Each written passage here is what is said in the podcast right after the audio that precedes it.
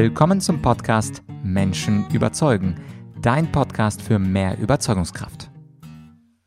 Mein Name ist Vladyachenko und heute geht es um das spannende Thema Was tun, wenn der Sex in einer langjährigen Beziehung verschwindet, wenn es keinen Spaß mehr macht. Und darüber spreche ich mit Dr. Christoph Josef Ahlers. Er ist klinischer Sexualpsychologe und Sexualwissenschaftler aus Berlin. Und in der letzten Folge, da habe ich mit Herrn Dr. Ahlers ja darüber gesprochen, warum Sexualität auch eine intime Kommunikationsform ist, wo es darum geht, angenommen, wahrgenommen und ernst genommen zu werden.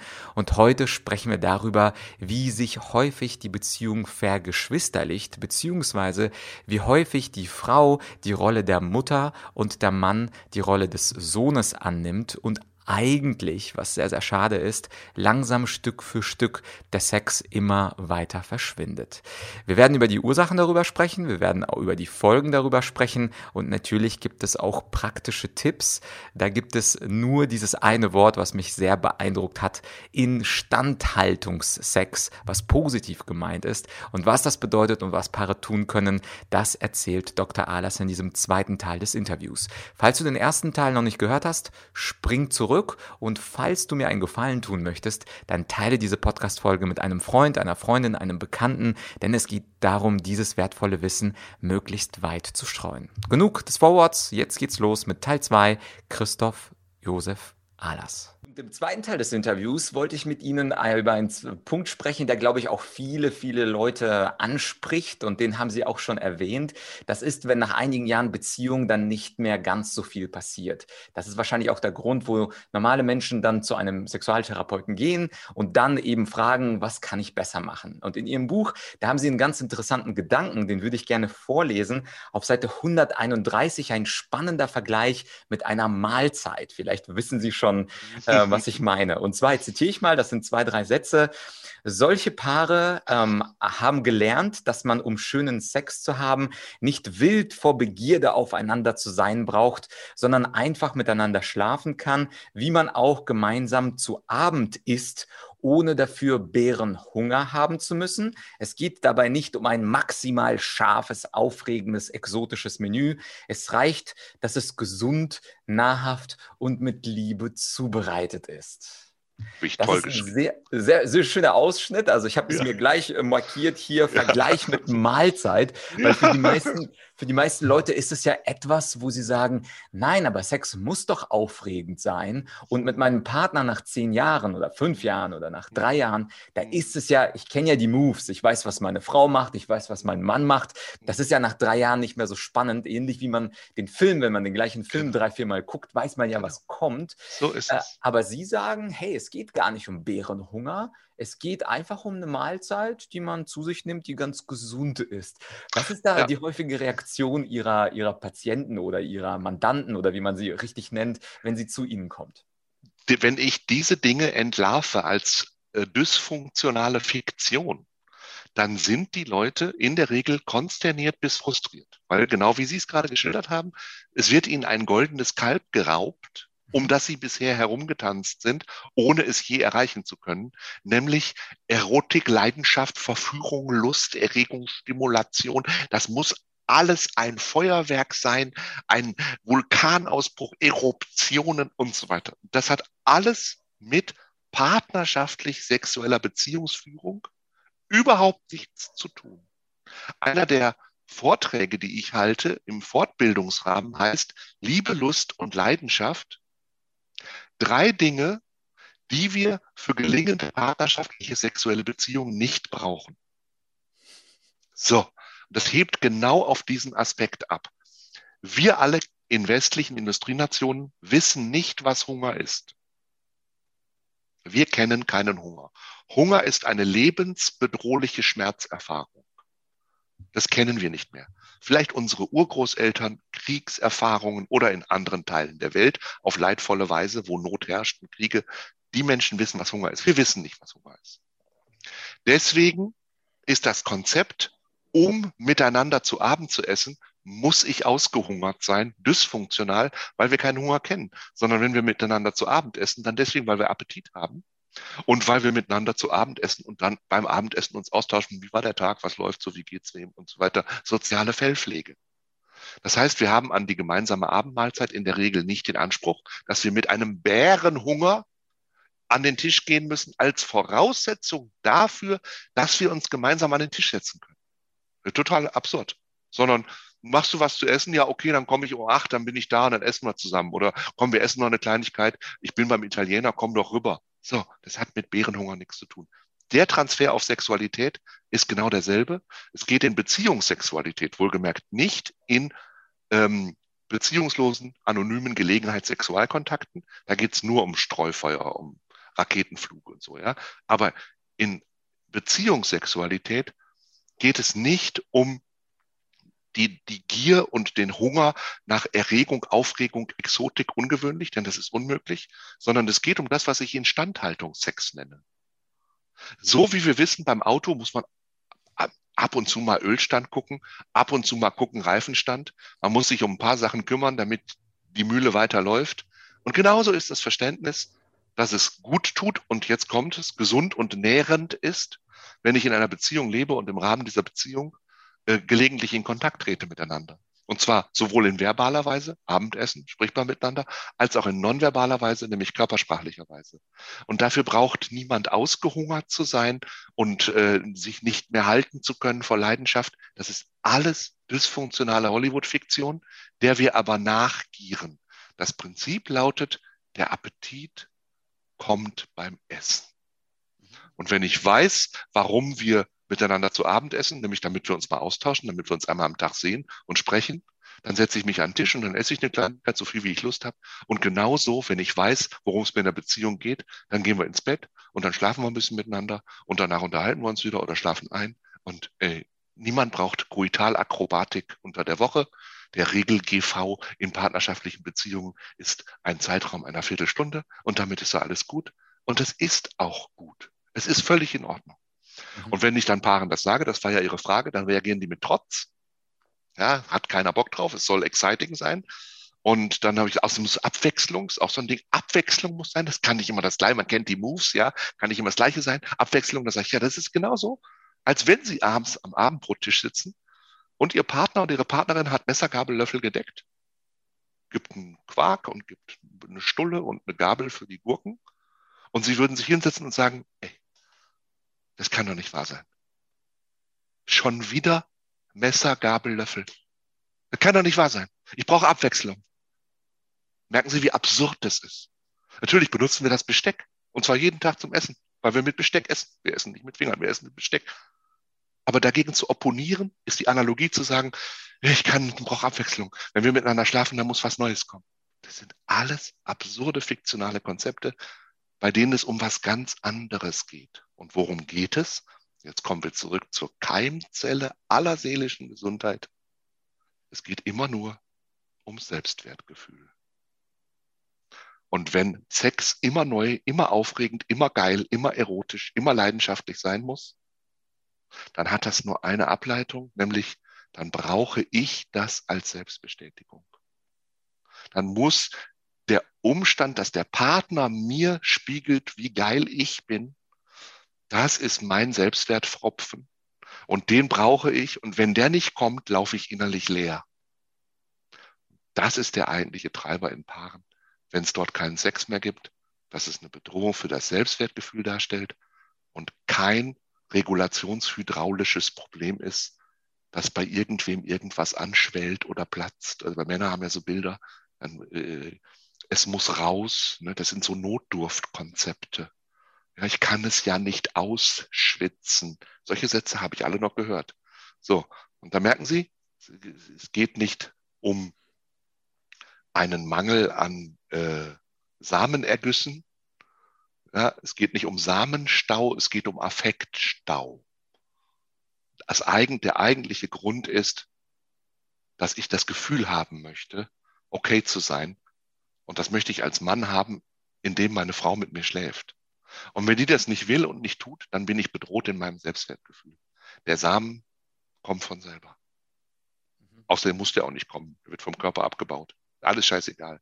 Aber dieses Gefühl suche ich. Das weiß aber keiner. Das wissen die Paare nicht, das wissen sie nicht. Ich wusste es früher auch nicht. Und deswegen mucksen die zu Hause rum und dann gibt es darüber Krach.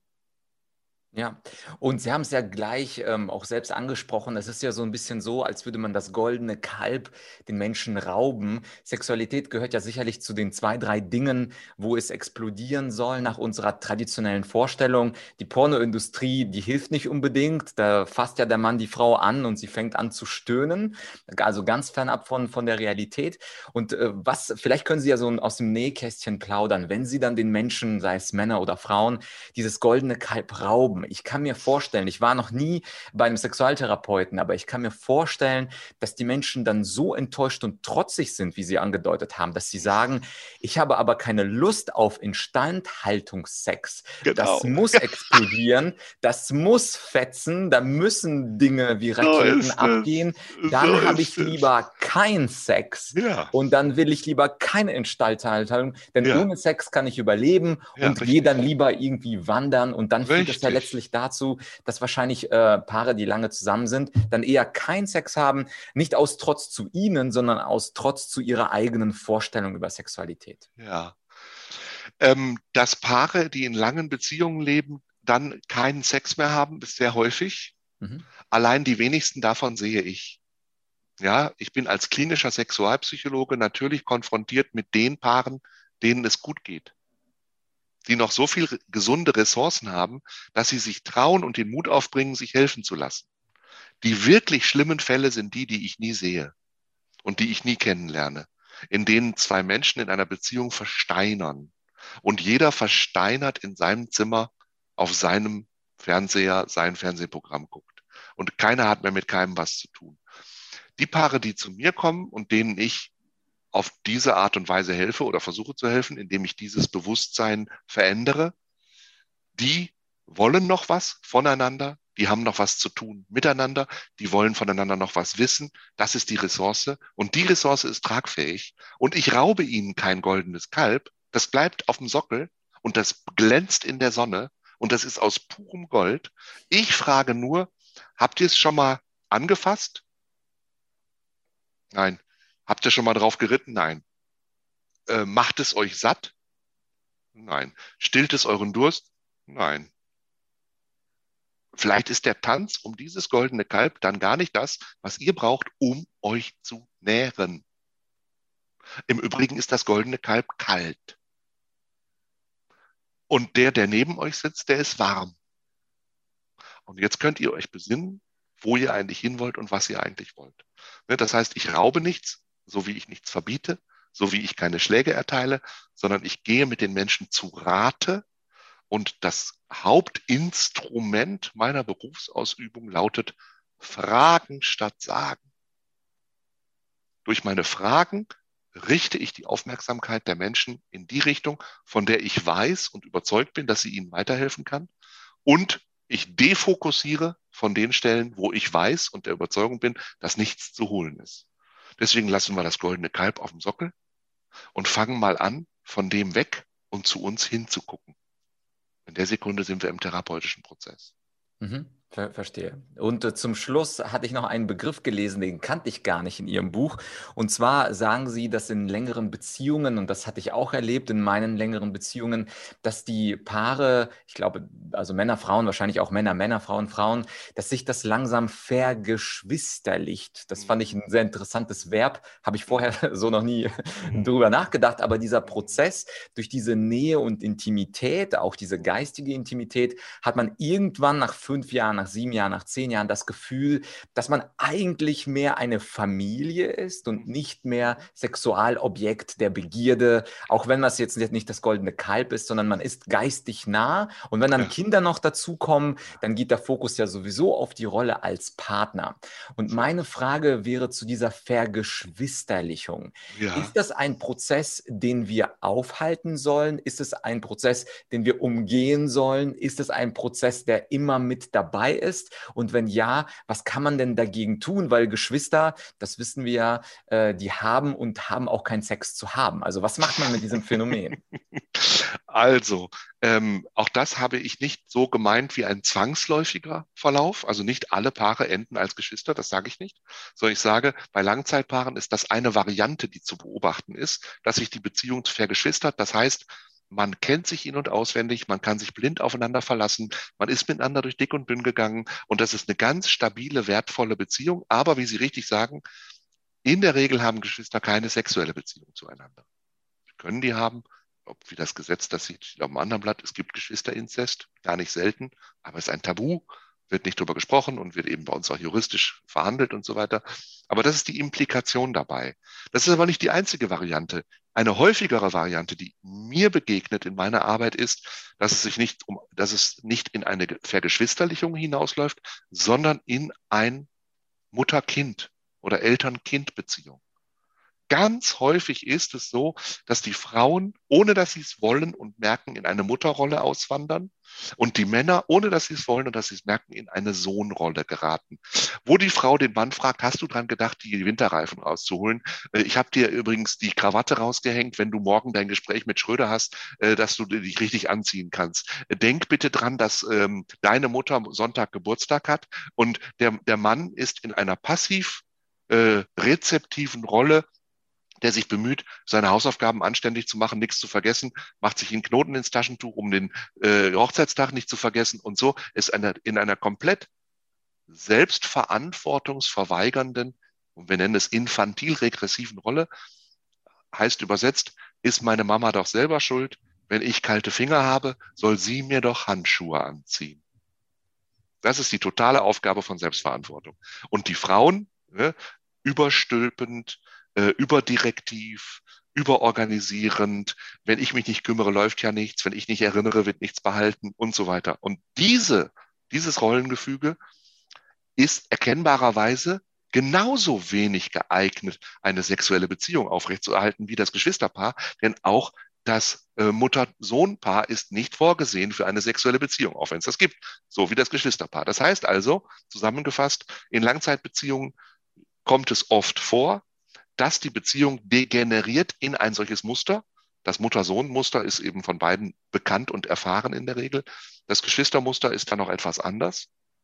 Und auch da gibt es keine Handhabungsregel und keinen kategorischen Imperativ. So darf das und so soll das nicht sein, sondern wenn ich diese Muster erkenne, diese Rollendynamik, dann spiegle ich die, ich mache die sichtbar und reflektiere die mit den Menschen und frage sie dann, ist das die Rolle, in der sie sich selber sehen, sehen wollen, mit der sie identifiziert sind, mit der sie sich wohlfühlen und mit der sie ihre eigenen Bedürfnisse erfüllen können.